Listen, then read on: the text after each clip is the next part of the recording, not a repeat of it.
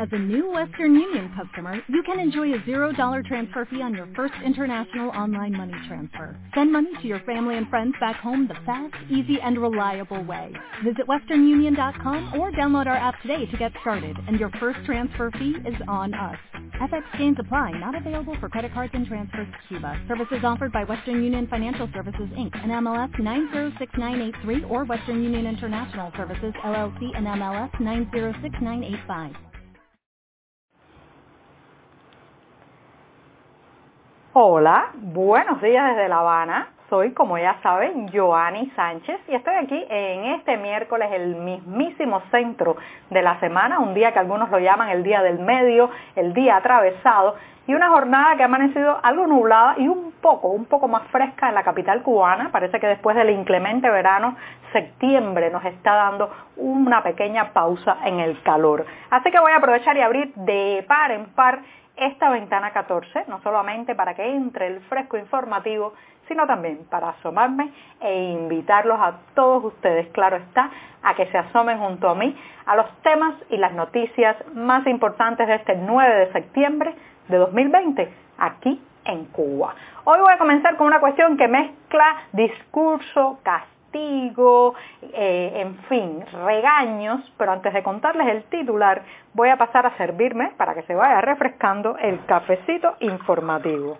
Está recién colado, ahora lo pongo, lo sirvo en la taza y lo pongo a un lado para que se refresque. Bueno, les cuento que en un primer momento hablaré del el estado gruñón y la culpa siempre parece ser de los ciudadanos. Esto a partir de las declaraciones oficiales que han motivado el rebrote, el repunte de eh, los contagios por coronavirus que estamos viviendo en la isla. En un segundo instante, la incautación de dos toneladas de café destinadas al mercado negro parece que van a hacer peligrar el cafecito, no solo el cafecito informativo, sino el cafecito que se cuela en muchas casas de esta isla. Mientras tanto, también haré un resumen de la jornada de ayer. Ya saben que era el día de la patrona de Cuba, la Virgen de la Caridad del Cobre, y ese día dedicado a Cachita se cerró lamentablemente con decenas de arrestos entre activistas, periodistas independientes y también artistas. Y por último, la recomendación de que se acerquen a la lectura de una entrevista. Esta vez es a un músico urbano conocido como el analista y es muy interesante porque es una, una entrevista que va también sobre cómo sortear las tijeras de la censura.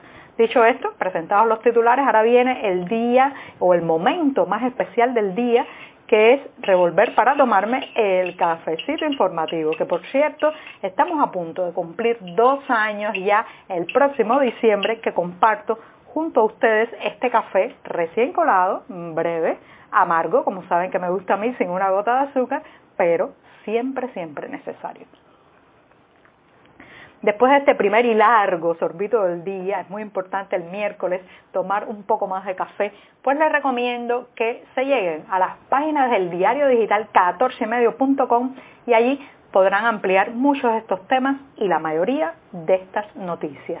Dicho esto, me voy con la primera cuestión del día que les dije que le iba a hablar del Estado gruñón y la culpa que parece siempre estar dirigida a la ciudadanía. En esta ocasión es una reflexión motivada porque, como saben, la situación epidemiológica del país se ha deteriorado mucho en los últimos días y ahora hay una nueva provincia, la provincia de Ciego de Ávila, que está retrocediendo, al menos su municipio cabecera con el mismo nombre, Ciego de Ávila, que ha retrocedido a la fase 1 ante el aumento de casos de contagiados por toda la provincia y bueno, pues también la cabecera, el municipio principal está en lo que se llama fase de transmisión autóctona.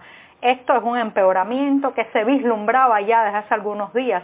A, partir de las cifras oficiales y de los números se podía prever que eh, el territorio de de Ávila, que además está en el centro de la isla, pues estaba comprometido con los contagios. Esto es una pésima noticia porque ahora en Ciego de Ávila se vuelven a vivir medidas de restricción a la movilidad, eh, horarios en los que no se puede salir, cierre de negocios, en fin, y además porque al estar en el centro de la isla prácticamente parte al país en dos con los problemas de la movilidad, la transportación, el intercambio entre provincias. El virus, señoras y señores, se ha descontrolado eh, y hay cada vez más casos, se espera incluso las autoridades de que auguran que en los próximos días se detectarán más contagios y cómo responde el discurso oficial ante esto.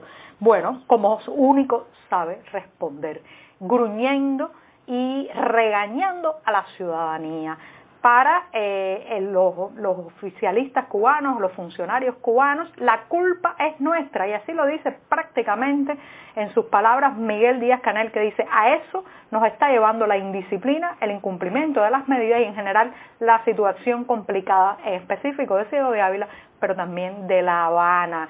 Eh, cada vez que uno ve los noticieros estelares, que lee la prensa oficial, le da la impresión que está ante un padre gruñón que se pasa el día castigando, regañando, lanzando improperios contra sus hijos indisciplinados que no cumplen las medidas. Pero en el discurso oficial, señoras y señores, no hay ningún viso de autocrítica, de mea culpa por las cosas que han hecho mal las autoridades, entre eso la demora en el cierre de las fronteras nacionales cuando la ciudadanía en pleno prácticamente pedía una medida de esa naturaleza en marzo pasado. Eh, tampoco hacen alguna autocríticas sobre el caldo de cultivo y el panorama ideal para el virus que está generando, que están generando las largas colas y el desabastecimiento en este país. Es como si la gente, según este discurso oficial, quisiera ser indisciplinada y quisiera contagiarse, cuando la realidad es que la mayoría está obligada a pasar horas y horas en una cola, eh, a trasladarse de un municipio a otro a incluso el hacinamiento de la convivencia porque no tiene otras posibilidades ni desde el punto de vista económico, ni financiero, ni siquiera del abastecimiento que tiene a su disposición. Entonces, volvemos a escuchar a estos funcionarios con las venas del cuello a punto de reventar, hablando mal de quién? De la ciudadanía, de los ciudadanos como niños pequeños y malcriados, cuando en realidad la culpa parece que se dirige hacia otras partes. Así que ya sabe, eh, hay que lamentablemente convivir con esto, pero por un lado está el coronavirus y por el otro los regaños de ese padre autoritario que se llama Estado. Bueno, dicho esto, me voy a dar el segundo sorbito del día para pasar a otro tema. El tema tiene que ver con lo que acabo de tomarme, el café, porque han incautado dos toneladas de café destinadas al mercado negro o mercado informal. Estas son noticias que escuchamos en los últimos eh, meses y semanas muy, muy constantemente en los medios oficiales que también nos quieren convencer de que no hay abastecimiento porque hay gente que roba cuando en realidad, bueno, en fin, es como la serpiente que se muerde la cola. Se roban muchos de estos productos porque por el desabastecimiento la, la demanda en el mercado informal es muy alta. Lo cierto es que el café ha sido por décadas un monopolio de la distribución estatal. Sí, así mismo como escucha. El productor, el cafetalero, no puede comerciar su producto directamente y esto ha creado una serie de redes clandestinas, en fin, eh, una serie de ilegalidades para hacer llegar parte del café que se, se cultiva en las montañas cubanas a este mercado informal. Y ahora la policía ha incautado más de dos toneladas del producto en Santiago de Cuba. Estaban en dos camiones estatales, ha habido un operativo en el que además pues la policía eh, confiscó eh, unos cilindros de gas licuado, metros de cable, en fin. Pero lo más importante parece ser estas dos toneladas de café. Eh, según las estadísticas, le recuerdo que Cuba, bueno, en 1961 eh, Cuba produjo 60.000 toneladas de café. Ahora quieren saber cuál es el plan para este año. 10.000 toneladas. Vamos a ver si se cumple, porque estos son ya planes muy inflados. De 60.000 toneladas registradas en 1961 a las 10.000 planificadas este año, que vamos a ver, vamos a ver si se logra.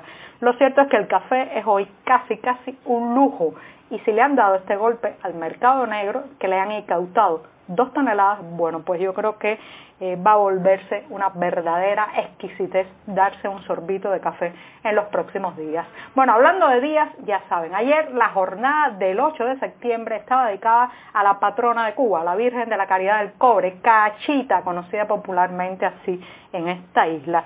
Lo cierto es que el oficialismo estaba muy nervioso, lanzó un gran operativo policial para intentar contrarrestar perdón, una iniciativa de varias organizaciones opositoras e independientes de salir a la calle con un girasol, vestirse de amarillo, que es el color eh, relacionado con cachita. Les, les recuerdo que esto es una práctica popular eh, ya tradicional en esta isla, que es asociar el girasol, el color amarillo, con la patrona de Cuba y en, durante su jornada muchas personas la homenajean de esa manera.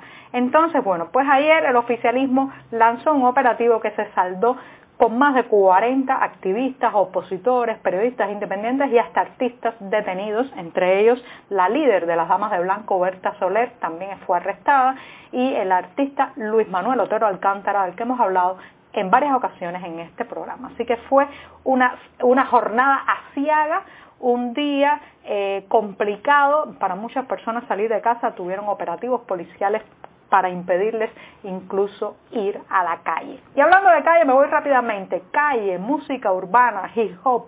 Llevamos en estos días una entrevista que les recomiendo a un artista, es una entrevista a un músico de hip hop que llevamos en las páginas del diario 14 y medio. Se trata de Omar Mena, es un artista que se identifica como alguien sin miedo a la hora de expresarse y que comenta en esta entrevista también los detalles de cómo se vive desde el hip hop desde la música urbana, la censura. Y es muy interesante porque dice literalmente que en este género, el hip, o sea, el género del hip hop, la censura no es algo que golpee mucho la carrera de un artista, porque desde el inicio, desde el inicio se vive con la censura. O sea, es una música que se hace ya sabiendo que se va a ser censurada. Así que los invito a leer la entrevista. Muchas gracias y hasta mañana.